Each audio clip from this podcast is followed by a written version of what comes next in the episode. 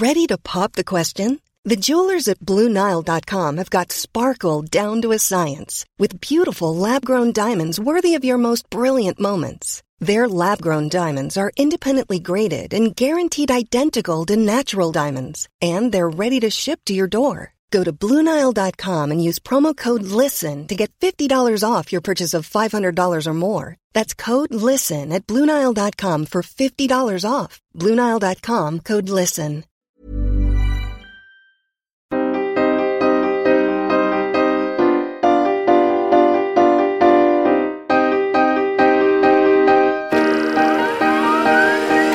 Studio 404, l'émission de société numérique.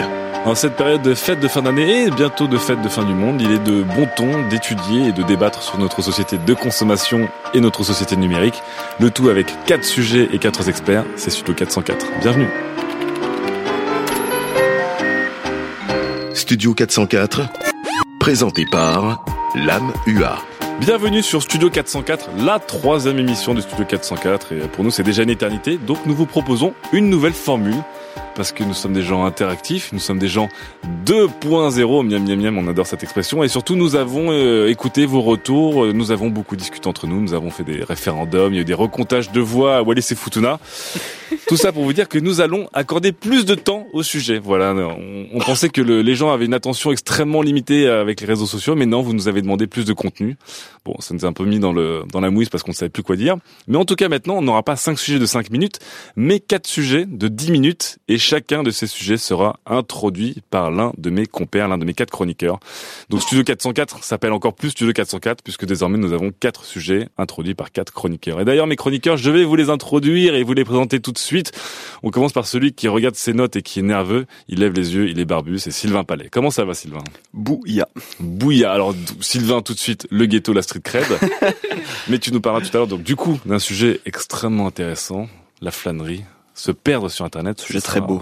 Ça va être très très beau. Face à toi, elle regarde son nail art parce qu'elle a craqué pour les nail art. Ce n'est pas Daz, c'est Mélissa Bounois. Salut Lame. Comment ça va Mélissa? Très bien et toi? Alors le track pour ta chronique ce soir?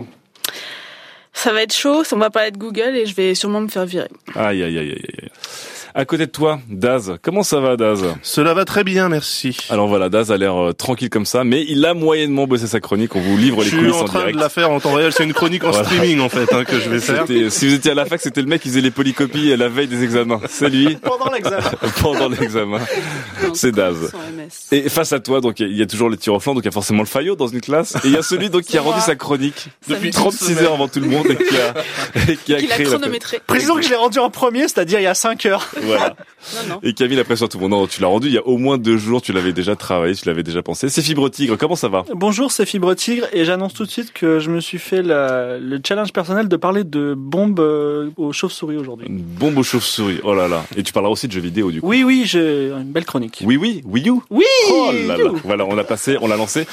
Avant la Wii U, on va surtout parler de Google tout de suite avec notre premier sujet, et Mélissa. Sujet numéro 1. Le bras de fer entre les médias et Google. Notre premier sujet donc Google, mais pas que Google. Euh, le moteur de recherche et l'immense Régipub sont en ce moment en bisbille avec la France et certains Français, et particulièrement les médias écrits, la presse, qui reprochent beaucoup de choses euh, aux géants américains, notamment de se faire du beurre sans récompenser de la qui est le journaliste français. Mais pour ça, nous avons Mélissa qui nous en parle. Alors, Mélissa, quel est donc cet imbroglio dans lequel nous sommes? Alors, les médias français ont envoyé en fait un- une proposition de loi euh, au gouvernement en, septembre. Alors, qu'est-ce qu'ils veulent? Ils veulent en fait euh, que euh, Google rémunère les éditeurs de presse pour chaque mise en avant de leur contenu sur Google Actualité, voire sur Google tout court. Dès qu'il y aurait donc en fait un lien renvoyant vers un site d'info, Google devrait payer quelque chose au, au site d'info en, en question. Et en fait, ils se plaignent du fait que les sites de référencement comme Google captent l'essentiel des ressources publicitaires sans contrepartie. Est-ce que c'est vrai? Bah, c'est un peu vrai, mais tout le monde n'est pas pour cette taxe Google. Mhm. Ceux qui la demandent en particulier, c'est Marc Feuillet, directeur général euh, du groupe Le Figaro, Nathalie Collin, coprésidente du groupe Le Nouvel Ops, pour que- lequel je bosse donc, et euh, Francis Morel, PDG du groupe Les Échos. On, on sent la pression sur Mélissa. Mais pourquoi Mélissa? Pourquoi te sens-tu la pression? Est-ce que tu, tu penses que tu te donnes-tu euh, plus ou moins raison à l'un des deux partis bah, disons que la position des, des, éditeurs est assez hypocrite en fait parce qu'ils mettent souvent euh, dans sur leur site d'info des articles en ligne où leur Mhm. titre est composé de mots clés, mots clés qui sont uniquement là pour aller se faire aspirer par les robots de Google Actualité et donc générer du trafic qui leur fait du clic, qui est leur modèle économique parce qu'ils comptent sur la publicité qui est rémunérée en fonction du, du nombre de clics. Donc les, les éditeurs se disent on veut de l'argent pourquoi? Parce qu'en fait Google est ultra puissant, qu'il a 43 milliards dans ses caisses et que 90% des recherches en France se font via Google. Et donc ils veulent un, un peu une part de gâteau. Mais le gros problème en fait là-dedans, c'est que euh, ils n'ont pas trouvé leur modèle économique sur Internet. Eux-mêmes, les médias là. Voilà. Et donc, si à mon avis ils avaient trouvé un modèle économique sur Internet, on n'en serait clairement pas là. Donc ils se disent vite, vite, euh, trouvons une taxe, mais ils taxent sur des liens, ce qui semble complètement archaïque pour des gens euh, qui sont sur Internet. Taxer des liens, c'est stupide. Surtout que en plus ceux qui sont contre cette taxe Google, Ouais. en fait disent, mais euh, Google il paye euh, 5 millions d'impôts en France pour des bénéfices qui sont à hauteur de 138 millions. Tout ça parce qu'en fait Google est armé de conseillers fiscaux qui ont des bonnes idées en leur disant mettez votre site en Irlande parce qu'en Irlande en fait ils sont moins taxés que euh, parce que c'est une entreprise euh, spéciale. Et donc ces entreprises là elles sont moins taxées que les autres. Et donc Google ne paye que 5 millions d'impôts. Et donc ceux qui sont contre cette taxe Google disent taxons-les vraiment pour les bénéfices qu'ils font en France. Du coup, il y a un peu de roublardise de la part de ces entreprises qui évitent des taxes, et d'un autre côté, il y a aussi des, rédactions, des réactions pardon, et des envies de la part des rédactions qui sont un peu d'un autre temps, et qui remettent quasiment même le, le principe de l'Internet. Des Internet, pardon, Bah, j'ai oublié taxe- l'émission précédente. taxer sur des liens ou du référencement, surtout quand on sait que vraiment les sites comptent vraiment sur Google pour leur modèle économique, ça semble complètement aberrant. Mais le fait est que le gouvernement et François Hollande sont plutôt pour cette taxe et Aurélie Filippetti aussi. Euh, Eric Schmidt, le patron de Google, est venu euh, à Paris euh, fin octobre. Ils ont discuté. Euh, il a dit oui, oui, on va trouver un accord d'ici la fin de l'année. Sauf que pour l'instant, ils ont quand même euh, Google a quand même menacé de les déréférencer euh, les sites français d'infos qui étaient pour cette taxe. Est-ce que ce serait une catastrophe, du coup, s'il les déréférençait Bah oui, parce que enfin pour l'instant, le modèle économique c'est vraiment principalement la pub Ça via le passé, clic. ça s'est passé en Belgique d'ailleurs. C'est ça. Donc les sites, il y a des sites en Belgique euh, qui sont déréférencés, et surtout il y a aussi le Brésil. Mais le Brésil, ils ont, ils ont une telle, disons, audience potentielle qu'ils s'en sortent très bien sans Google. Sauf qu'en France, ça serait vraiment une, une tuerie, quoi. Ouais, précisons que pour le Brésil, euh, c'est le, je crois le soir qui a disparu. Mm. Il a disparu de l'internet. Vous imaginez un média qui disparaît de l'internet, il n'est plus sur Google, c'était effrayant. Et euh, très rapidement, ils ont, enfin, toute velléité de taxe, c'est complètement anéanti à ça. Donc le rapport de force, il est aussi inégal. C'est-à-dire cette lutte, elle est un peu fantoche parce que le rapport de force, enfin, demain Google s'énerve, c'est une entreprise privée qui est protégée par la loi française, ben, on ne peut rien faire. Voilà. Mais, mais surtout, euh, euh, Mél- Mélissa a soulevé le point, mais on se pose la question euh, est-ce que, euh, d'une certaine manière, on remet pas en cause tout Internet, comme on en avait parlé dans l'émission précédente avec Free qui voulait taxer aussi Google. J'ai l'impression que tout le monde veut taxer Google spécialement. Euh, est-ce qu'à un moment, on- il y a des fondements d'Internet qui ne sont plus peut-être pertinents aujourd'hui? Si je me fais un peu l'avocat du diable. je trouve que c'est exactement ça. Quand Google est arrivé, il a complètement changé le marché de la pub. C'est-à-dire qu'avant, la pub, on disait, euh, euh, mettez cette pub, elle sera vue environ par 4000 personnes. Google, elle vous dit, elle a été vue par 300 personnes et voilà les clics, voilà les heures. Donc on sait vraiment, on paye pour ce qu'on a. Et, Et même donc, le elle mar- sera vue par tant de personnes Voilà. aussi. Le marché de la pub a changé et le marché du média n'a pas changé, ne s'est pas adapté. Mais est-ce qu'on se retrouve pas avec une sorte de buddy movie où il y a deux mecs qui se détestent mais qui sont attachés par des menottes au final et, et qui sont obligés, qui sont obligés de collaborer ensemble là? Parce que j'ai l'impression que c'est un, c'est un peu ça, c'est que finalement Google a besoin d'avoir du contenu quand même pour euh, attirer les gens euh, qui passent par leur moteur de recherche ou par ses, ses flux agrégateurs Mm. et que c'est comme tu dis euh, aujourd'hui en France en fait la France est comme un cas extrême de dépendance à Google il y a une sorte de ce sont des junkies à Google en fait le les, les médias français Ouais, le gros problème des médias, c'est qu'ils n'ont pas réussi à trouver autre chose que euh, juste Google pour les amener à eux. Là, par contre, Google a la pression parce que les Italiens et les Allemands sont un peu sur la même position, et les Allemands ont, ont déjà passé un projet de loi euh, sur justement une taxation euh, du contenu qui serait agrégé via Google. Donc, si jamais après tous les pays s'y mettaient, ils pourraient peut-être céder, mais pour l'instant, Google a l'air de dire on s'en fout. Enfin, même euh, sans contenu français, on pourrait très bien s'en sortir. Et clairement, Google a, pas besoin de ça pour euh, survivre. Ah, Est-ce qu'il y a, alors, est-ce qu'il y a des modèles alternatifs ou nouveaux qui peuvent sortir, qui sont, euh, je sais pas, je vois sur Vimeo aujourd'hui, il y a un système de tips qui permet à des gens, quand ils aiment une vidéo, de tipser le- l'auteur de la vidéo. Est-ce qu'il y a une solution ou pas, ou est-ce qu'on se retrouve quand même dans une sorte d'impasse? Toi, Mélissa, qui travaille dedans, qui sera bientôt licencié, puisque ou, euh, ou tes magazines vont faire faillite euh, sans Google, ou ton patron va te virer pour avoir soutenu Google. Mais avant le chômage, dis-nous, Mélissa, euh, est-ce qu'il y a des, est-ce qu'il y a des modèles Bah, il y, y a un entre-deux qui est celui du New York Times, c'est-à-dire que quand vous allez sur le New York Times, les dix premiers articles que vous lisez sont gratuits et puis après faut prendre un abonnement. Et si vous arrivez euh, sur le site via les réseaux sociaux, c'est pas payant non plus. C'est marrant, c'est un peu le modèle du porno ou de les rencontres. euh, non, mais c'est vrai. dire, Vous pouvez avoir trois trucs, ça vous aguiche et finalement vous voulez voir la suite, quoi. Et ça marche très bien. Après, le New York Times, c'est quand même une audience mondiale folle, donc Ouais. euh, c'est quand même pas du tout. Nous, c'est pas comparable. Mais le problème des sites français, c'est qu'ils ont mis au début, ils ont pas vraiment réfléchi à leur stratégie sur les sites internet pour les les médias qui sont, disons, du papier ou de la radio ou de la télé. Ce qui fait que euh, ils ont pas réfléchi. Le contenu est gratos. Les gens sont habitués à avoir du contenu gratos. Et quand c'est devenu payant, ils se disent ah bah non, je veux pas payer en fait. Mais ça, c'est le problème de la France en général, de toute façon. Oui, toi, Das, qui, qui, qui est bien franchouillard sur ce genre de questions. Non, mais justement, moi, Est-ce je que, est-ce suis qu'il y a pour- Internet, Internet qui a fonctionné sur plein de systèmes aujourd'hui, de le tout gratuit par exemple, le tout Google, etc. Est-ce qu'aujourd'hui on peut le remettre en cause ou est-ce que c'est tabou? Je serais pas une, enfin, la, la remise en cause pour moi, enfin, concrètement, euh, que, que la France joue le, enfin, se prenne pour Chuck Norris et puis décide de taxer Google. comme, Enfin, euh, c'est- je, je comprends pas en fait ce qu'on veut. Est-ce qu'on veut que ça soit carrément euh, le, le Nouvel Obs ou le Figaro qui référence euh, Google?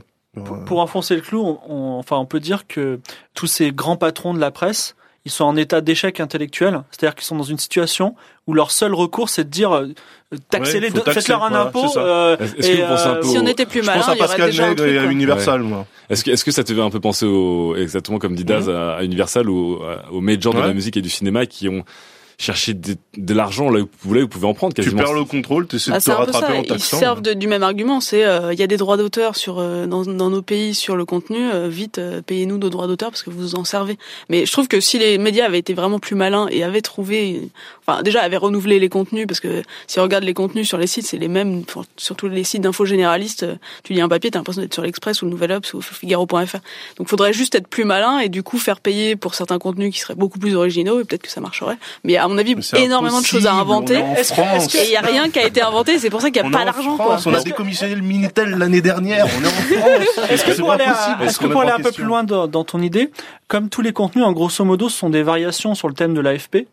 Est-ce que c'est pas l'AFP qui finalement a la, la clé de la, solu- la Mais solution l'AFP, ils ont réussi à se faire payer par Google parce qu'en fait, Google les, les dépêches, Ah, ils les mettent sur des pages Google et ça fait énormément de trafic. Ils sont plus mais dans du le coup, l'AFP a dit, vous nous filez du fric, vous mettez tout le contenu, mais vous nous filez du fric parce que l'AFP, c'est un truc B2B, donc euh, ils vendent leur contenu à des clients et donc Google, c'est un client de plus pour l'AFP. Et Sauf donc, que ouais. nous, c'est pas du sont B2B, dans leur quoi. En fait, le problème, il est au niveau de l'AFP. C'est-à-dire que s'ils avaient dit non, on serait tous face à Google et Google, en fait, finalement, finalement il aurait un vrai besoin de- des news de l'AFP. Oui, mais alors, dernière petite question. Est-ce qu'à l'inverse, Google pourrait pas dire, oh là là, euh, c'est un peu l'hôpital qui se fout de la charité, en disant qu'il y, a- il y a quand même des sites entiers qui illustrent euh, leurs euh, leurs Leur propos modèle. avec des vidéos YouTube euh, ou alors des, des, des tweets repris de de- d'autres réseaux sociaux? Est-ce qu'à ce moment-là, Twitter, euh, Facebook et, euh, et Google peuvent pas se retourner, enfin, pour le troll, ça serait marrant de troller quand même, mais en disant, bah, ok, pas de souci. Donc dès que tu vas me mettre une, une photo, euh, enfin dès que tu vas mettre une vidéo de chaton ou, un, ou un- une vidéo de, qui n'est pas dans les autres médias, ou dès que tu vas mettre euh, un tweet, parce qu'en ce moment, je crois que c'est la grande mode de faire des screenshots de tweets pour les réactions des politiques sur, sur tout et n'importe quoi. Est-ce qu'à ce moment-là, ils peuvent aussi les faire payer du coup? Non, mais c'est ce qu'ils disent. Google, ils disent, euh, on, on a 4 milliards de clics dans le, sur Terre, faites-en un modèle économique, débrouillez-vous, quoi. Et puis, on a des- tellement de bons services que vous êtes dépendants de nous, donc, euh, Ce serait intéressant, n'empêche, de transformer le web en, justement pour le troll, en espèce de Far West judiciaire où on fait des recours pour tout, tout le temps.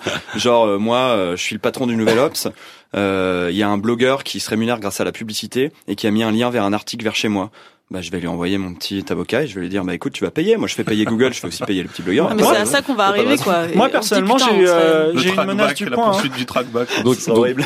au final, on est tous d'accord pour dire que c'est comme une taxe qui se fait dans l'urgence plus que quelque chose qui est constructif, qui veut créer un nouveau modèle. très Bah, on opportun, ferait moi, mieux ré- de réfléchir à un modèle économique, quoi. Bon, les patrons de presse, prenez-en de la graine et puis euh, allez voir ça sur Google. F, A, Q. Et le retour de notre petite FAQ préférée avec les questions que vous vous posez, auxquelles nos quatre spécialistes, donc Fibre Tigre, Mélissa, Sylvain Palais et Daz, ont peut-être la réponse.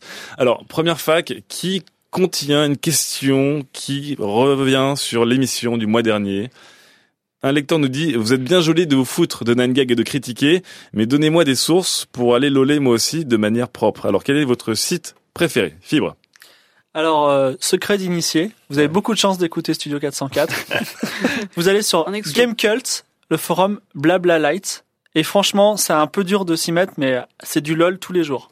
Ok. Gamecult, forum, blablabla. Sylvain Bah, on pourrait faire la liste, en fait, de tous les, les contenus originaux de Pas l'humour. droit qu'à un, c'est une FAQ. Mais euh, je, sais, Attention. je sais justement, je vous conseille pas d'aller voir Reddit ou euh, tous les sites comme ça. Je vous conseille de suivre des gens qui y vont à votre place.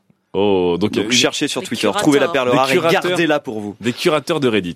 Ok, deuxième perle de, de Sylvain. Mais ça qui allait dire Reddit, maintenant qui est bloqué, il fait, oh le salaud de Sylvain. Non, c'est faux. C'est Tumblr. J'allais dire Tumblr. Putain. non, parce que sur Tumblr, il y a, il y a plein de sites comme ça, dont le plus gros qui est Daily Watt, Ouais. où vraiment euh, c'est la curation euh, vraiment le- à son c'est- plus haut niveau. C'est le quoi quotidien. Euh, donc euh, oui, Tumblr, c'est le plus efficace. Il y a tout le monde et on peut suivre des gens en plus. Ok, Tumblr pour Mélissa. Daz. Moi, j'en ai deux des sites, en fait. Mmh. D'accord. Tu prends tes aises. Oui, mais bon. Alors, le premier, c'est YouTube. Ouais. Particulièrement la section clash de rappeurs français. si vous voulez rigoler et, et franchement avoir des blagues à raconter pour les mois à venir, vous allez voir. Rof, Le clash. Booba, Rof, Lafouine et compagnie, c'est génial. Et le second, bah, c'est le site de l'UMP.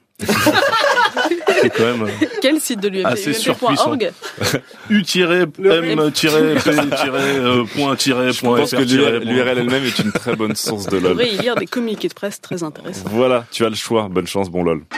Sujet numéro 2. Peut-on encore se perdre sur Internet? Deuxième sujet de cette troisième émission de Studio 404, euh, un sujet qui, qui va un peu prendre l'air avec les, les cheveux au vent et, et la barbe folle de Sylvain. Sylvain va nous parler euh, du surf sur le web, une expression qui date de 1995, mais surtout une expression qui est un peu en danger.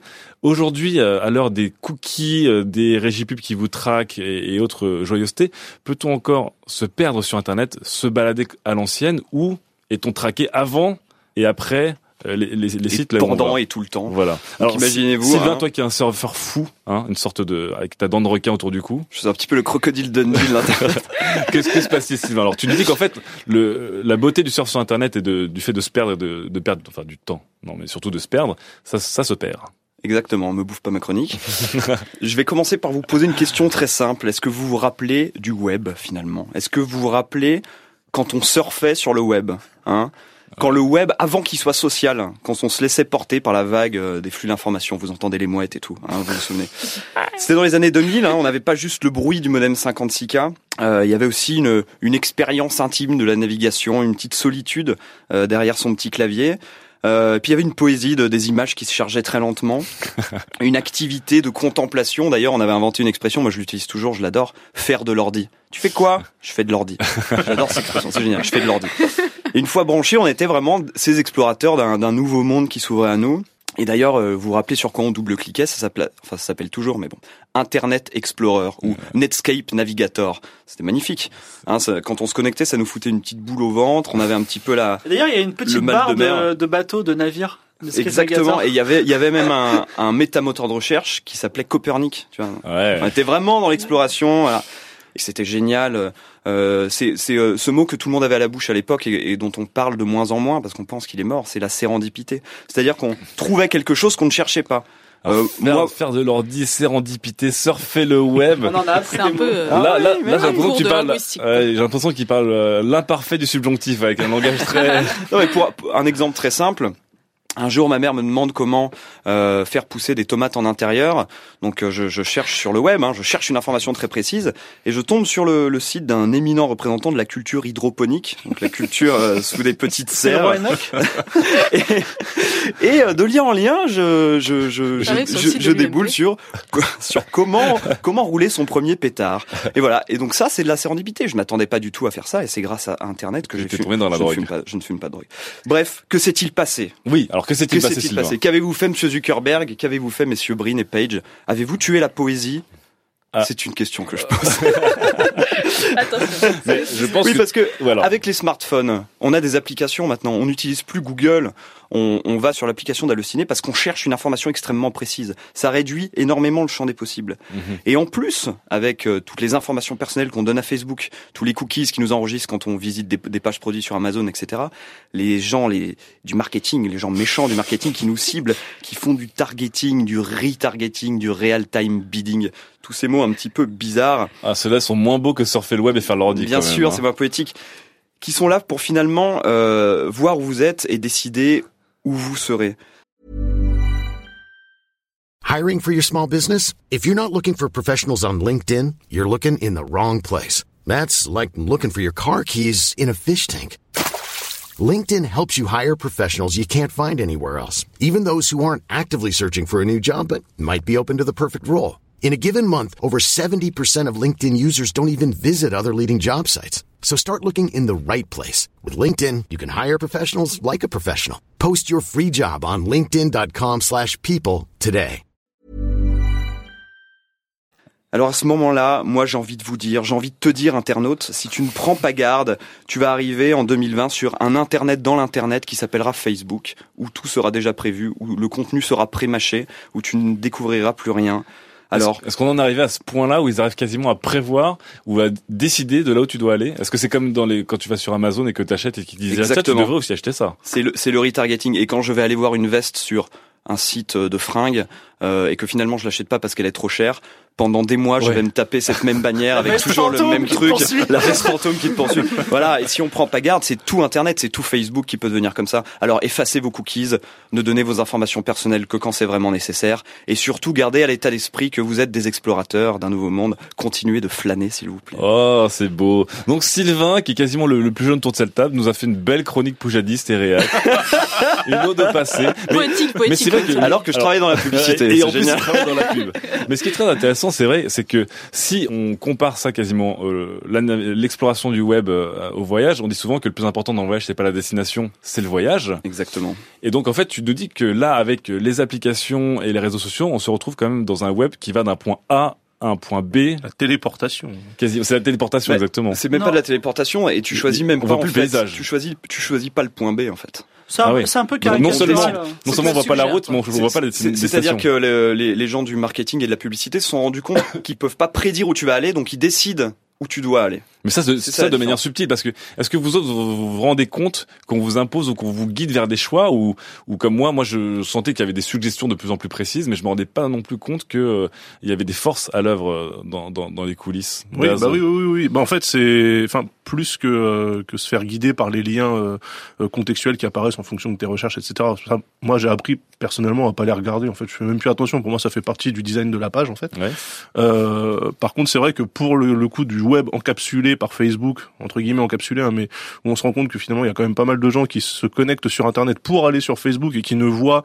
En fait, pour moi, ça devient consanguin, c'est-à-dire qu'on on ne voit que ses amis et les amis des amis et ce qu'ils aiment. En général, comme ce sont nos amis, on a à peu près les mêmes goûts. Du coup, on tourne en rond, quoi, assez, euh, Est-ce assez que, est-ce que tu penses que les réseaux sociaux ça connecte, mais du coup ça, ça enferme aussi d'une bah, certaine manière complètement, bah oui. par rapport à la navigation sur, sur le net? Complètement, moi, c'est vrai, c'est Hein, avis, ouais. Mais ça est pas spécialement d'accord. Bah, c'est vrai que j'arrive quand même encore à me perdre via Twitter, ce qui a l'air fou, mais euh. Oui. il y a Mais tellement de liens je- sur Twitter que tu cliques quand que même sur des trucs de- sur lesquels tu je jamais de jamais cliqué. Facebook, hein, parce que Facebook, pour moi, c'est vraiment toi, tes amis, enfin c'est tes, tes Mhm. cercles, tes cercles proches entre guillemets. Twitter, effectivement, c'est plus euh, l'aventure. Ce qui est intéressant avec. Twitter, et c'est pour ça que c'est l'aventure, c'est qu'il n'y a pas d'algorithme social. Ton flux, Pas ou est pas en- encore pas encore. Sur les profils, c'est-à-dire qu'il y a quand même des gens qui te sont suggérés en Oui, mais toi, ouais. Mais ton flux Twitter, il est en temps réel et il est chronologique. Sur Facebook, tu n'as pas. Il y a une sélection statuts. sur Facebook Il y a une maintenant. sélection, il y a un algorithme, les amis avec qui t'interagis le plus, ça remonte, il y a les trucs sponsorisés qui se rajoutent, c'est un truc un peu obscur. Et du coup, c'est tout le monde n'a pas la même Et- expérience. Et Mélissa, hors- hors de Twitter, est-ce que tu penses que cette liberté ou ce, ce- cette absence d'assistance euh, se, se ressent sur le sur le net ou tu Bah toi, oui, tu arrives toujours à te perdre? Sur n'importe quel site euh, d'info ou autre, euh, t'as toujours des sélections, des suggestions qui sont de plus en plus pressantes sur les sujets sur lesquels t'as cliqué. Donc plus tu cliques sur, euh, je sais pas, un type de sujet et plus euh, plus tu vas avoir ce type de sujet-là. Je pense aussi euh, aux applis, une appli iPad où justement tu peux faire ton propre magazine avec plein de sites, de, enfin plein de liens de plein de sites. C'est Flipboard, c'est C'est ça Flipboard. ouais. Et ils te proposent en fait, euh, est-ce que vous aimez cette, source et de te refiler encore cette source? Donc ils te vendent ça comme un comme un conseil, mais en fait t'as de moins en moins de chances de tomber sur un truc que sur lequel tu serais jamais jamais tombé. En fait, c'est une sorte de, de dictature déguisée en curation, c'est ça? C'est ça. fait. Après, il y a- je crois qu'il y a quand même une culture du random et enfin il reste ça des des blogs, enfin no- notamment sur Tumblr où tu peux aller. L'ambassadrice de mais- mais c'est- suis Elle sait qu'elle va se servir d'une nouvelle offre, mais il y a une agence à Paris qui, qui, qui est l'agence de Tumblr, donc c'est foutu pour moi. Bref, mais sur Tumblr, tu peux encore faire C'est random. qui est- Wikipédia, le vrai random. Non, Ouais, je on suis pas on peut d'accord. encore tomber dans des vortex Wikipédia. Wikipédia. Ouais. J'ai l'impression que à Phil va tiroir. nous parler de chauve-souris. Mais Oh là oui, là. voilà. Moi, je suis pas, je suis pas d'accord. Je suis pas d'accord parce que euh, le web c'est des réseaux sociaux parce qu'on en entend parler ceux qui parlent, mais le web c'est énormément de données et c'est notamment Wikipédia qui est mouse. Alors, c'est quoi, pourquoi Wikipédia, on est en train de j'ai l'impression que vous parlez de Wikipédia comme vous parlez de Zion, la Mais non, dernière mais- de liberté du Mais non, parce qu'il dit, il dit, il dit ouin ouin, on peut plus flâner. Mais si, il y a un parc, il y a un parc qui est ouvert qui s'appelle Wikipédia. Et Wikipédia, la grosse blague, c'est effectivement, moi ce matin, je lisais grâce à Twitter, un article sur les chauves-souris qui transportaient. Il y a une bombe qui est faite avec des chauves-souris, voilà. Attends, refais-le de zéro parce que là, je pense que le pitch est tellement dingue. Non mais alors c'est une bombe, une bombe qui a été créée en s'appelle même temps la que la bombe Bomb. atomique, la Bat Bomb, voilà, qui est des chauves-souris, qui a des chauves-souris dedans, qui ont transporté du napalm pour incendier le Japon. Du coup, en bas du, de l'article, il y avait marqué animaux qui explosent. J'ai cliqué, j'ai appris que les Russes, ils avaient des chiens qui avec des bombes pour tuer les tanks. Après, j'ai cliqué, il y avait il- les islamistes en, en Irak, ils utilisaient aussi des chiens, mais c'était pas très bien parce que le Coran, il aime pas qu'on attaque les chiens. Donc j'ai cliqué sur le Coran. J'ai appris que Mohamed, il avait un chat qui s'appelait Mueza, il adorait ce chat. Et un jour, ce chat, il était sur la cape de Mohamed, il a pas voulu le déranger, il a pas pris sa cape. Après, j'ai appris, je me suis dit, mais pourquoi ils appellent ça Mohamed et pas et Mahomet en France, c'est pas Mohamed, mais j'ai appris qu'en fait, ça vient du latin Mahomet tous. Et Quand j'étais au latin, ça m'a fait un peu chier, j'ai arrêté. Mais je j'ai commencé de la battre bon, mais je suis arrivé au latin, quoi. Alors, mais, mais vous quatre, vous quatre, voilà, Je qui d'accord avec particulièrement curieux et libertaire, est-ce que d'une certaine manière aussi, ce web qui est pré-mâché, qui est suggéré, qui a été balisé par des marques, il rassure pas aussi des gens qui avaient peur d'aller sur le web avant on, on parle aussi de gens qui sont rassurés parce que on parlait d'applications. Le succès des applications, c'est aussi que les gens se disent tiens, j'ai enfin mon application pour trouver mes Vélib, pour aller au cinéma, pour machin. Ouais, tu cloisonnes et, et le les, web. Et les gens sont plus en train de se dire oh là, fait je vais avoir cartes de 35 sites et en fait les gens vont aller effectivement peut-être à la fin que sur eBay, Amazon et Allociné Mm. et IMDb et euh, la seule application météo sera celle fournie euh, par défaut avec leur smartphone. Mais est-ce que c'est pas une manière aussi de démocratiser le web aux gens, quitte à les laisser se dire qu'après ils vont s'émanciper? La valorisation d'une entreprise internet, elle est sur son contenu. Depuis toujours, depuis euh, Wanadu qui euh, valait en 2000 2 milliards de francs sur la base de, de, de l'annuaire des pages jaunes. Et la classification de ce contenu se fait de façon industrielle aujourd'hui. C'est pour ça qu'aujourd'hui tout a l'air organisé quand on regarde les choses. Donc c'est pour ça qu'on a l'impression que ce soit normé. D'accord. Toi, Sylvain, est-ce que tu veux mener ton peuple hors de, de cette dictature? Est-ce que tu penses que les gens auront envie par eux-mêmes à un moment de se dire tiens si j'allais voir ailleurs parce que je me suis lassé du, du contenu qu'on m'a donné ou est-ce qu'ils resteront dans cette zone de confort et peut-être pas dans le parc sauvage de Wikipédia mais dans un Disneyland à la, à la Facebook? Bah écoute, je finirai sur une, sur une très belle métaphore. parce que la Oh, flânerie, c'est... euh, on est gâté aujourd'hui. La, la, la flânerie, c'est quand même le- le- l'emblème un petit peu du Paris du 19e siècle et qui a disparu comment? À cause de l'architecture haussmannienne qui a ouvert des boulevards énormes, à cause des éclairages publics euh, qui ont enlevé les zones d'ombre où on pouvait se promener un petit peu discrètement. Et finalement, c'est la technologie qui a tué la flânerie physique. Alors, est-ce que la technologie tuera la flânerie sur Internet? La question est ouverte. J'espère que non. Oh, c'est beau. j'ai- Magnifique. J'ai rien C'est à dire. F, A. On revient à la FAQ avec cette deuxième question extrêmement euh, énervée. Quelqu'un nous dit je m'en fous de l'HD. Je voilà, la personne est extrêmement énervée donc l'HD c'est la haute définition. Elle nous dit je m'en fous de la HD, je regarde sur une vieille télé, est-ce que je suis un rebelle? Est-ce que je suis quelqu'un qui refuse le marketing? Ou est-ce que je suis un peu hipster vintage de l'image? Il faut aller très vite, c'est une fac, je sais Daz que tu veux dire plein de choses. Ah, euh, ouais, c'est, ça fait partie. L'HD, le c'est- tout ça. Oui, non, mais même pas le Retina. Non, la HD, c'est comme le comme le DVD par rapport à la VHS. euh, il faut faut bien évoluer, quoi. Donc, euh, on va pas se forcer à avoir des tubes cathodiques de merde et, euh, et des images en même pas 480p simplement pour dire qu'on est à l'ancienne. C'est con. Non. Toi, t'es pour l'HD. Mais ça, est-ce que toi, t'as tout adopté chez toi T'as as acheté des, des grosses TI 1080p Tu fantasmes sur la 4K ou... Mais t'as pas le choix de toute façon. Je n'ai pas de télé.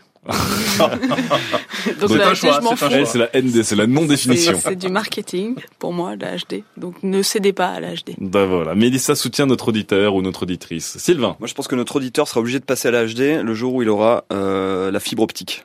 Parce qu'il se rendra compte que c'est trop cool de télécharger des séries open source, bien sûr. Des séries open source. à, à- à un giga et demi euh, en HD euh, sur une télé, trop bien, quoi. Ah, Ok. Donc pour Sylvain. La HD, ben, c'est indispensable si on veut jouer aux jeux vidéo. Et euh, si la personne ne joue pas aux jeux vidéo, ben, elle est très malheureuse.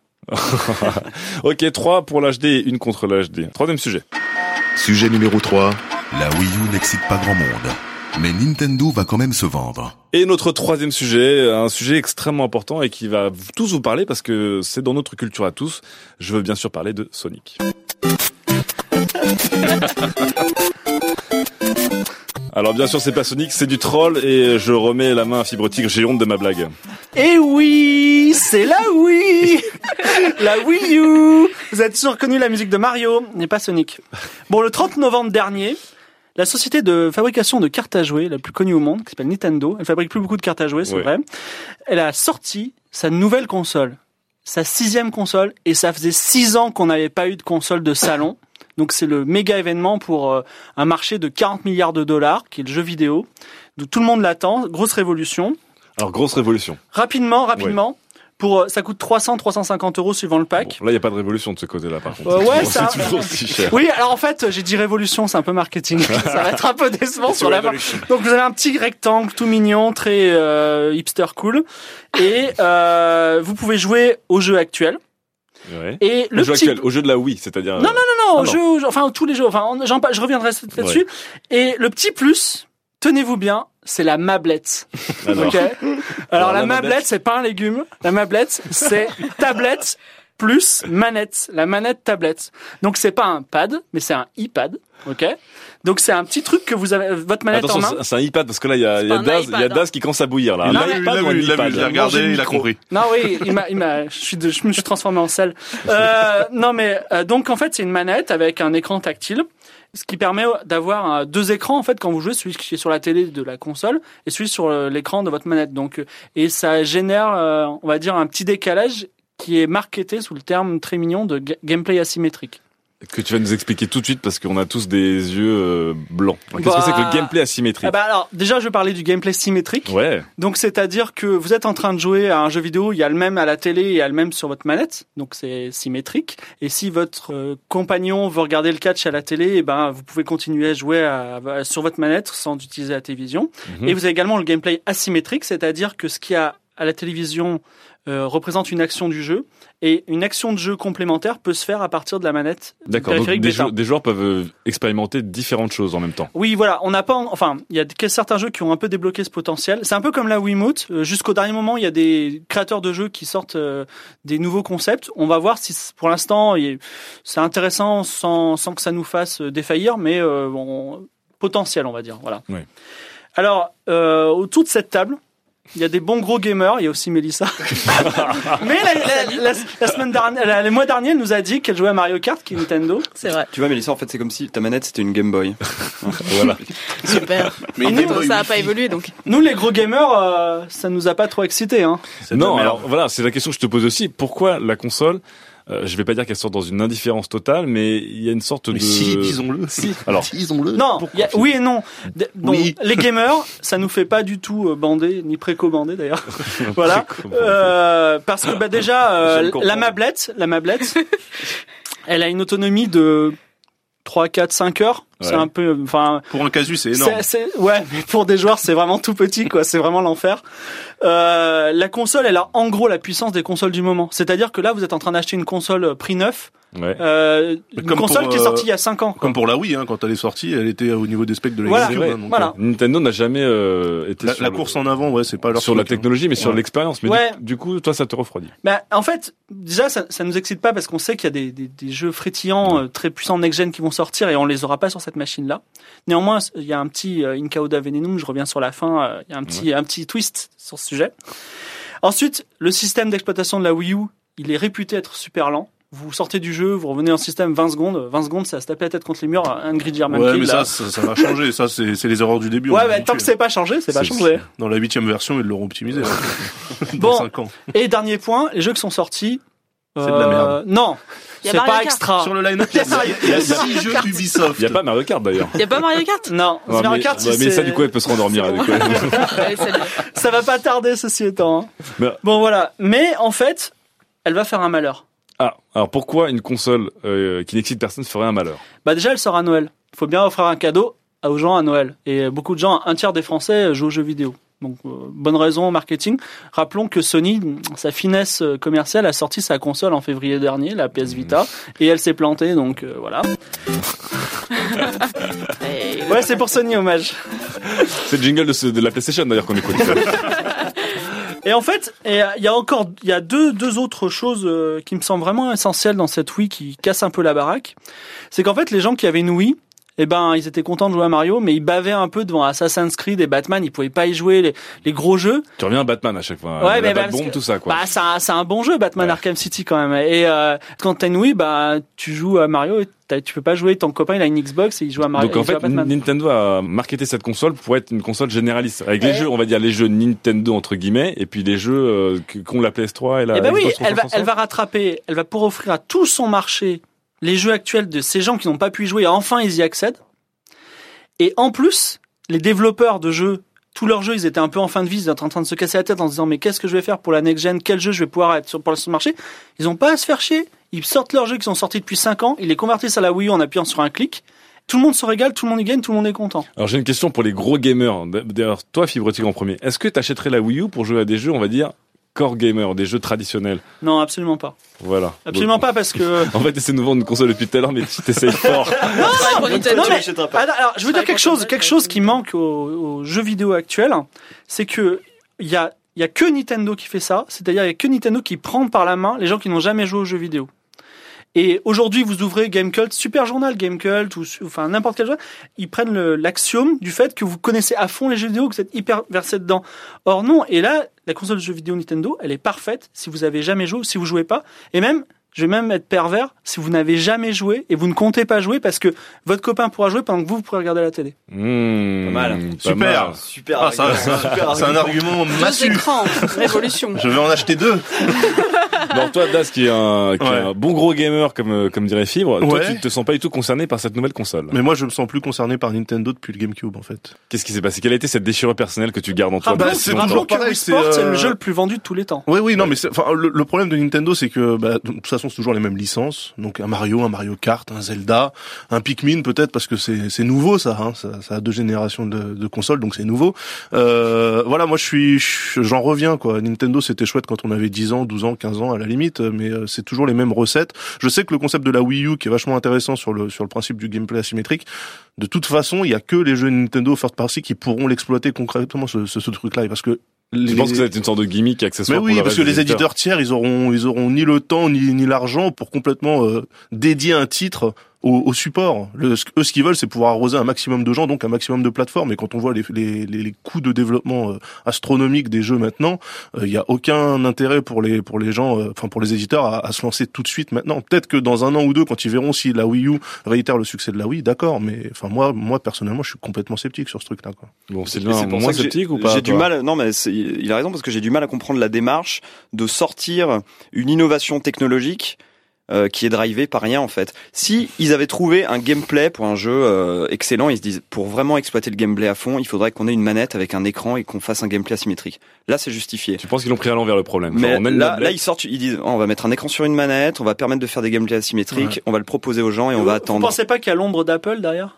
Alors, Si. c'est c'est vrai. Alors je voulais y venir. Ouais. Apple, d'une certaine manière, est en train de l'apporter. Mais Avec- Microsoft, euh, avec- Microsoft, non, mais même Microsoft hein, qui l'a sorti. Le... Apple avec des avec des le, le fait qu'on va pouvoir jouer à plusieurs sur des télés avec différents iPads et iPhone et donc avoir chacun son Oui, écran. mais ça, là, tu parles de futur. Je veux dire, Microsoft, le Smart Glass, ça Le smart glass, c'est ça. C'est le ce qu'on appelle le concept du deuxième écran, en fait. Oui. C'est ce qui permet de faire quelque chose sur sa télé et un, un truc qui est connecté à cette activité sur sa tablette ou sur son téléphone. Attention, C'est-à-dire parce que ça, je finalement- regarde, je regarde Game of Thrones à la télé et euh, sur ma tablette, il y a euh, l'application HBO qui me permet d'avoir euh, la carte de Westeros, donc euh, l'univers de Game of Thrones, qui se met à jour en fonction des déplacements des personnes. Mais Ah, attention parce que ce, ce truc-là, bon, Nintendo l'avait déjà fait puisqu'à l'époque on pouvait co- connecter des, des Game Boy sur le sur le GameCube. C'est vrai. Pour jouer à Zelda Force World, qui est un chef-d'œuvre. Oui, enfin bon, le, le, le problème c'était c'était la facture de ce truc-là et on voit qu'en 2012, 2013, ils ont toujours pas réglé le problème parce que clairement une partie sympa avec tout le monde, euh, avec le WiiPad, etc. Ça, ça va coûter 6000 euros quoi pour. euh, Ouais. Il est à combien le WiiPad euh, fibre? 150 euros, je crois, 130 euros. C'est n'importe quoi. De toute façon, il y aura la Wii Board, euh, Wii U. euh, Enfin, les gens vont acheter en masse. De toute façon, ça marche vachement bien. Il faut offrir. C'est Noël. Il faut bien faire des cadeaux. Il y a rien d'autre que ça. Bon, toi, Mélissa, est-ce que ça te botterait, toi, justement, qui est peut-être la cible dont parle, ça. dont parle Je suis Sylvain, qui, censée être la cible en fait, et Ouais. je, jamais j'irai acheter Mais ce t'as pas de télé déjà. Alors. Bah, elle aura, elle aura la, la manette. elle aura la mablette. En la mablette, mais non, j'ai même pas envie d'avoir une mablette quoi. Trop Donc, tard, euh, c'était pour toi. voilà, la Wii, c'était la console faite pour, pour Mélissa Mélissa, Beaunois. Qu'elle n'achètera pas. F, Suite à ce débat très animé, troisième question FAQ. On me demande quel est à chacun votre people ou votre star du net préféré. Alors je pense qu'on a droit aux animaux, mais euh, aussi aux humains. Euh, on va commencer. euh, tout le monde est en train de réfléchir. Ils regardent tous le plafond là. Et Il y a Mélissa qui fait non non non non non pas moi. Alors Mélissa, dis-moi, quel est ton people préféré entre je sais pas Nyan Cat ou 30 Guy ou euh, je sais pas euh, Non, celui que j'ai le plus de plaisir à suivre, tu veux dire? possible. Parce que j'aime beaucoup parfois lire les, les replies de Rihanna. Les replies de Rihanna. Alors c'est pas Je Rihanna, sur- ce sont les le- replies de Rihanna. Je vais sur son compte Twitter Ouais. où elle répond à énormément de gens et elle les insulte. et du coup, j'aime aller lire les insultes de Rihanna euh, vis-à-vis de ses fans. Elle fait pop pop pop pop pop. Mais il y a des gens beaucoup plus drôles que ça et j'ai pas eu le temps de réfléchir. Du coup, les Ah, gens vont dire des choses beaucoup mieux après Rihanna, moi. Je pense que c'est c'est du gros people, c'est du, du, du gros lol sur internet. Daz, tu te frottes le front. Ouais, euh, non là je. T'as pas le droit de dire euh, Booba ou Rof Ah, ou merde. Marseille sur internet. Non, j'ai j'ai un une célébrité que je prends beaucoup de plaisir à suivre, mais ça Ouais. parlera absolument personne. C'est un producteur de Caroline du Nord, en fait, un producteur de hip-hop qui s'appelle Nine Founder, Ouais. qui donne des cours à l'université de Duke sur l'art du sampling et euh, et qui fait de temps en temps des Ustream où on le voit en fait. Alors faire un Ustream, c'est C'est des, de des lives en fait, live, voilà, ouais. des lives euh, vidéo euh, où il est euh, dans son studio avec euh, avec son entourage et on les voit euh, faire une instru de A à Z en partant du morceau à sampler et c'est juste magique en fait. Non, vrai coup de cœur pour Daz. Fibre. Euh, J'aime bien la bande à Navo, Kiank. Ils sont cool. Kiank. Ils, ils Ils sont pipes. Ah, alors moi, par- je l'appelle Kiank parce que je l'ai connu d'abord sur Twitter. C'est Kian Kojandi quand Oui, même. voilà, C'est- c'est ça. Kiank. Kiank, Kiank, comme Et, dans euh, ils sont, Ninja. ils sont- non mais ils sont cool, euh, ils sont sur Twitter, ils sont vachement, euh, enfin ils répondent aux gens, ils sont, euh, c'est très agréable de les suivre. Très bien. Et toi Sylvain alors Grosse dédicace à Denis Brognard, mon petit euh, mon petit chouchou sur Twitter. On s'est un petit peu pris le bec parce que tu, Toi tu te prends le bec avec Denis Brognard, t'es Ouais, comme ça ouais, toi. mais il est bien parce qu'il est réactif, il répond, etc. Sauf que Mais est-ce que des fois il t'éteint ta torche quand il en a marre? Il fait euh, Sylvain tu quittes l'aventure. Tu quittes l'aventure, j'en ai marre. tu ouais, ouais, il m'a, il m'a, il m'a un petit peu, euh, on s'est un petit peu pris le bec parce que je, je lui ai reproché de faire des, euh, d'avoir quelques petits soucis de syntaxe et de ponctuation sur ses tweets. Je lui ai dit quand même un petit peu de, hein, on élève, on élève un peu le niveau. Denis met des points, met des espaces après tes, tes points avant tes points d'exclamation, etc. On n'est pas sur une plage de Thaïlande ici. Voilà. Et fina- finalement, on est. un- Non, mais je vous invite. Il live tweet ses propres émissions en direct. Il vrai répond à tout le monde. Il est marrant, très marrant, Denis. Bisous. Oh là là, bisous Denis. Sujet numéro 4. Ces stars des nouveaux médias, toujours fascinés par les anciens médias. Allez, quatrième et donc déjà dernier sujet de ce Studio 404, nouvelle formule, qui va vous parler de people, de médias, de nouveaux, d'anciens, puis vous mixez tout ça, vous avez un peu tout. Euh, c'est à toi Daz. Oui, alors, vous pensiez que le 21e siècle vous débarrasserait définitivement des errements du passé, comme le Telex, le Secam, le Minitel ou Michel Drucker? Pensez Oh, bah, encore. Dédicace Michel. Euh, L'avènement du web, en fait, euh, a, fait long feu comme euh, comme libérateur des masses. Loin de se métamorphoser, les médias, en fait, l'ont l'ont mis en laisse. L'internet, ils l'ont. Ah ouais, carrément. Ouais, carrément. Pour moi, ils l'ont mis en laisse et ils l'ont transformé en outil.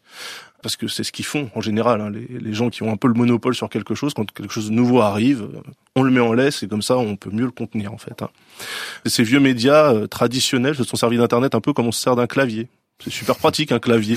On peut faire plein de trucs avec un clavier, on peut frapper des gens, on peut, on peut taper du texte, on peut faire énormément de choses avec un clavier. Mais le clavier, si t'as pas d'unité centrale, si t'as pas d'ordinateur, il ne sert à rien. Voilà. À part pour frapper les gens. Mais ça, c'est- et, et les médias en fait traditionnels, donc la presse, la, la télévision, la radio même, euh, font comprendre en fait que leur unité centrale, bah, c'est eux et que euh, Internet c'est c'est un clavier. C'est c'est- périphérique. c'est leur clavier. Ouais. ouais, ouais, ouais. Il nous faut comprendre qu'Internet c'est sympa, mais c'est pas sérieux. Que Internet c'est le Far West, on l'a souvent entendu ça. Que seuls sont capables de sélectionner le contenu digne d'intérêt, de trier le bon grain de livret, comme on disait à l'époque. Euh, L'info de l'intox, le lol du hold. Encore que pour ça, on, On est des encore, euh, voilà. hein. Euh, le problème en fait avec cette idée, c'est c'est pas tant qu'elle vienne des salles de rédaction des grands quotidiens, des, des grandes chaînes de télé ou des radios. Le vrai souci en fait, c'est que cette vision reste partagée par une immense majorité du public, vous, nous, eux, les gens qui nous écoutent aussi. Oui. Hein, pour, pour beaucoup d'entre nous, les, les infos brutes tirées d'internet ne sont pas sûres, elles ne sont pas vérifiées, elles n'ont pas le saut de, de qualité qu'on peut retrouver sur les jeux Nintendo euh, Fibre, euh, qui sont apposés par les organes de presse traditionnels. Les vidéos drôles ou émouvantes ne le sont que parce qu'elles figurent dans la sélection web de Télématin, de dédicace à Laura du web si tu me regardes, dans la rubrique insolite de la matinale ou autre zapping du web. Et zapping du web, ça on le voit assez régulièrement, vous noterez qu'on garde l'analogie avec le hertzien. Ouais. On parle de zapping comme si Internet c'était euh, télécommande. des, des Et, chaînes. et et- surtout, on a la résolution atroce euh, Ouais. des vidéos YouTube en 320 En par plus, 200. on l'a dit. Il y a des bruits de modem. euh. Vive la HD. Alors voilà, on- on n'efface pas 70 ans d'éductrinement. Donc c'est un mot valise hein, pour éducation et endoctrinement, je l'ai inventé, Oh, je le c'est brevette. Oh, bravo.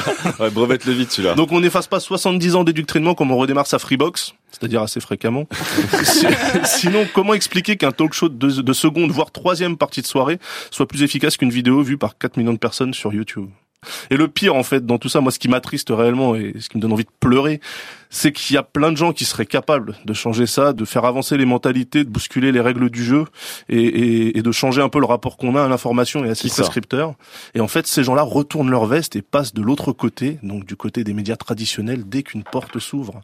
C'est ça qui est triste. Les autoproclamés autorités du web, leaders d'opinion, influenceurs, on les appelle comme on veut. Ces gens-là, en fait, au final, seraient capables de tapiner sur les maréchaux en échange d'une chronique de 12 secondes dans une émission généraliste ou un entrefilé dans Biba. Alors Vincent Emery, Thomas Clément et toutes les autres victimes de du syndrome de Stockholm, réveillez-vous, bordel. Merci. Alors, Daz, hein, qui, c'était une chronique, c'était presque du slam, je pense. Hein, parce que il a un peu improvisé. Alors, Notre grand corps malade de voilà, l'internet. pour vous redonner le contexte, hein, parce que en fait, Daz a critiqué la France, ses fondements, les, les médias et, et tout ça. On parlait des people aussi au début, des people télé et enfin des people des anciens médias et des people des nouveaux médias. Donc, c'est vrai que ce que tu nous dis, et ce qui est un peu regrettable, c'est que on avait donc ce système un peu euh, de, de monarchie euh, du, du, du ouais. média et, de et du people, euh, qui aujourd'hui fantasme sur Internet peut-être mal. Très Mais d'un autre côté, on a Internet qui a beaucoup critiqué les anciens médias, mais qui continue à fantasmer sur les Et sur C'est ça ces qui est anciens médias. hallucinant. En fait, on reste complètement dans ce dans ce schéma-là. C'est-à-dire que pour moi, enfin, moi, j'hallucine de voir des trucs sur YouTube avec 4 millions, 5 millions, 6 millions, 10 millions de vues et que on n'en parle même pas aux infos. C'est c'est c'est hallucinant. Je sais pas si vous vous souvenez du Numa Numa Guy.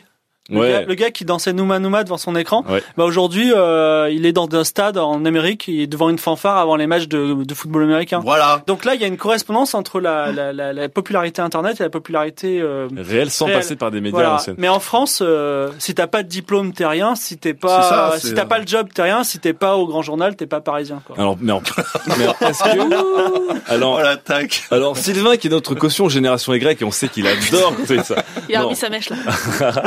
Non mais la, la question c'est est-ce que c'est ce, ce- fantasme ce fantasme de, de beaucoup de blogueurs et de beaucoup de chroniqueurs et de youtubeurs du web de finalement terminer à la télé ou de terminer dans un magazine papier en papier euh, réel est-ce que c'est pas quelque chose qui est générationnel? Parce qu'on a tous grandi avec d'abord le règne de la télé de la radio et de la presse et que c'est pas quelque chose qui dont la génération future se fout complètement parce que son média royal à elle ça reste internet Bah moi je pense que c'est euh, très rationnel comme euh, comme choix de, ou comme euh, aspiration de plutôt vouloir faire de la télé parce que le web Ça Euh, paye pas. tout simplement parce que ça paye pas et puis qu'en termes d'audience ah l'argent ça compte quand même aussi on parle pas que de reconnaissance hein. non mais je pense qu'il y a l'argent il y a la reconnaissance et la reconnaissance elle vient de l'audience une émission de télé ça fait quand même plus d'audience qu'une vidéo sur Mais YouTube faux, en mais c'est archi faux. alors laisse-moi parler de prime time sur le grand journal euh, ouais bon il y a certaines émissions qui parlent d'internet à la télé donc ça c'est je sais pas vous voulez qu'on en parle? parce qu'on peut y aller là-dessus On va en parler, on va en parler.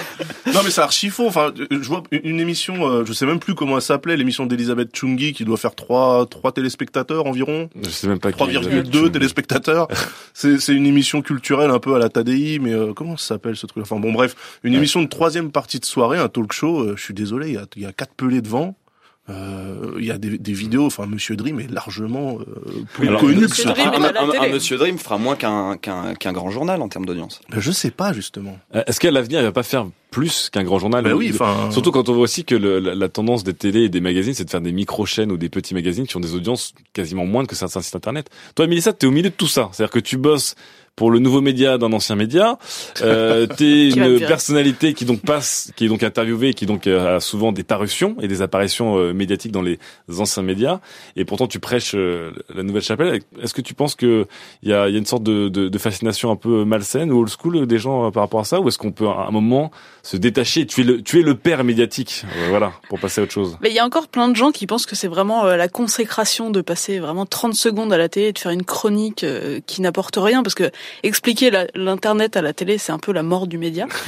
Euh, et je comprends pas pourquoi on en a encore là parce que c'est juste qu'ils sont établis depuis plus longtemps, que c'est historique et que quand euh, une grande chaîne les appelle, ils font oui oui, oui je viens tout de suite alors que si on leur disait euh, je vous interviewe pour mon blog, euh, non jamais même si mon blog fait 100 000 vues par jour. C'est juste un truc complètement historique qui est dans le cerveau des gens, qui est encore dans le cerveau des attachés de presse qui préfèrent aller euh, vendre un livre, euh, voilà, à une pauvre émission de télé. Moi, quand je demande un bouquin en service de presse, des fois on me dit bah non, euh, je l'ai déjà envoyé 12 fois au magazine et au magazine, bah ils les ont 12 fois, mais moi je l'ai pas. Donc c'est encore tout un système qu'il faut faire exploser. Et où il y a des gens qui juste préfèrent euh, le vieux média parce que pour eux c'est validé alors que l'internet c'est quand même le média où on peut tout faire et où on peut lancer des projets mais non ils préfèrent aller dans des émissions qui font 200 000 téléspectateurs et qui ont des concepts foireux qui n'expliquent pas l'internet quoi donc euh, Est-ce que, est-ce que tu oseras nommer ces émissions à 200 000 téléspectateurs, voire à 48 000 téléspectateurs 48 000. parlons de la- faut pas rater ça où il y a La vraiment marge de zéro de a- médiamétrie. La Faut- marge faut- d'erreur. alors faut pas rater ça, c'est un Access Prime Time sur France 4. voilà, présenté par Florian Gazan, qui est donc une personnalité de la radio à l'origine. commune. Et euh, dans cette émission, il y a donc supposément des chroniqueurs qui sont issus voilà de tout ce milieu internet, dont euh, par exemple Emery ou Bruno Roger Petit, voilà qui sont des gens comme ça, qui adorent être à la télé et qui parlent d'internet, mais qui sont pas les gens qui disons vont rechercher le plus de choses sur internet. C'est juste que voilà, c'est des personnalités qui sont un peu connues sur internet, mais on sait pas vraiment pourquoi. On est, on est un peu dans ce que disait Da, c'est cette, cette fascination euh, Ouais. pas très pertinente de la ça, télé quoi. pour Internet finalement. Mais une, petite question méchante ou perverse. Si demain on te propose de faire une chronique de 15 minutes tous les jours à France 4, est-ce que tu acceptes 15 minutes la 15 chronique, minutes. ça va. 15 minutes. Da, Da, tu vas paniquer là. Non, mais attends, moi, moi, personnellement, à titre personnel, je Non, j'ai mais- refusé justement une une interview de M6 à la sortie d'un produit Apple, je sais même plus lequel c'était, c'était peut-être l'iPad d'ailleurs en 2010, euh, parce qu'il me proposait de, de me faire passer aux 6 minutes là, ou je sais même plus comment il s'appelle leur journal, mais j'ai dit mais à quoi ça sert? Enfin, si c'est pour garder au final une demi-heure d'interview, on va garder 4 secondes. euh, Qui seront à leur sauce. C'est de la folie, moi j'aurais accepté, t'es fou.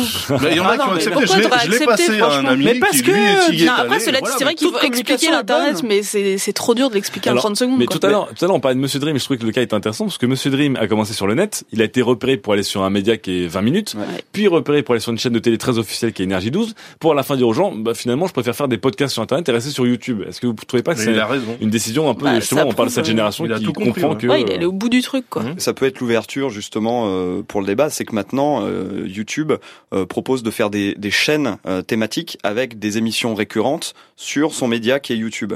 Et euh, il y a Flores de d'émissions qui sont en train de sortir avec des concepts plus ou moins bons, plutôt mauvais, généralement, L'hésitation quand même. plutôt Ah. mauvais généralement, mais, Mais il y a une émancipation quand même par rapport Ouais. aux autres médias. C'est qu'on euh, Internet est en train de recréer sa, sa- sa propre euh, Mais on regarde galaxie quand même de des médias. chaînes, quoi. Un mini aspect technique, c'est peut-être que Monsieur Dream, il est revenu au podcast parce que la télé, c'est quand même beaucoup de contraintes techniques. C'est mignon quand on y est, mais préparer une émission de, de A à Z, y aller, il y a du maquillage, je suppose, de- du training ou je sais pas quoi, ça doit être euh, chiant, quoi. peut-être qu'il s'est fait virer aussi.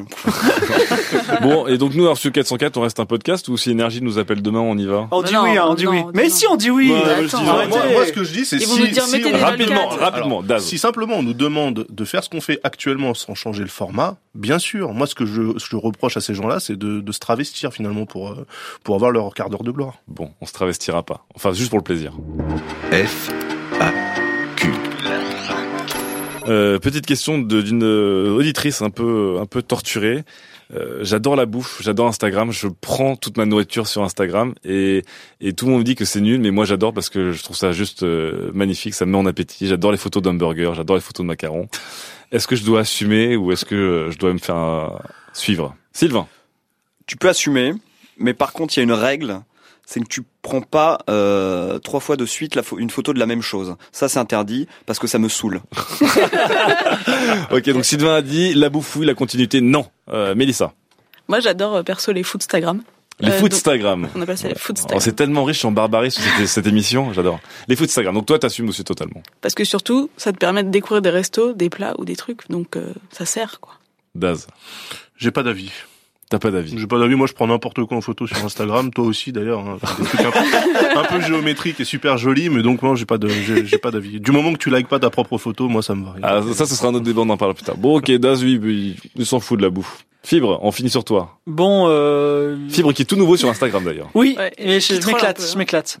Euh, disons que je trouvais ça nul. Et euh, finalement, quand je mange un bon hamburger, c'est tellement bon, j'ai tellement du plaisir dans mon cerveau. Je dis ah, il faut que je le partage à tous mes amis. Et hop, je l'Instagram. Et donc je comprends, je comprends le processus. Et euh, je, je pardonne maintenant à tout le monde. Excusez-moi d'avoir dit du mal des gens qui prennent de la photo de bouffe. Bon, ok, chère auditrice, on cautionne, c'est un plaisir coupable, comme la bouffe. Studio 404, l'émission de société numérique. Elle était un petit peu plus longue que d'habitude, mais en tout cas, elle est déjà finie. C'était la troisième émission de Studio 404. On espère que vous aurez pris autant de plaisir à l'écouter que nous à la faire dans la joie et la bonne humeur. On se retrouve le mois prochain et en attendant, bien sûr, euh, nous avons nos petites maisons et résidences secondaires sur Internet pour venir partager et bavarder. C'est bien sûr Twitter, Facebook, vous cherchez Studio 404 et notre site officiel studio404.skyrock.com. Allez, on se quitte en musique avec bien sûr la célèbre musique de Nyan Cat.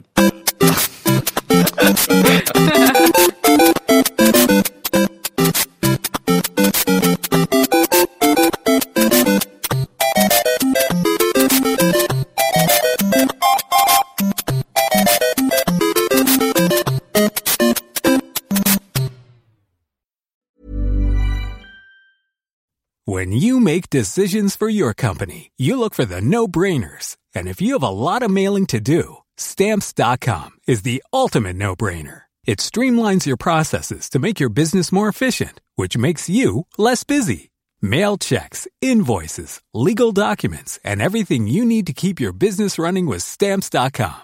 Seamlessly connect with every major marketplace and shopping cart. Schedule package pickups and see your cheapest and fastest shipping options from different carriers. With rates up to 89% off USPS and UPS rates. And with the Stamps.com mobile app, you can take care of mailing and shipping wherever you are. Make the same no-brainer decision as over 1 million other businesses with Stamps.com. Sign up with code PROGRAM for a four-week trial, plus free postage and a free digital scale. No long-term commitments or contracts. That's stamps.com. Code program.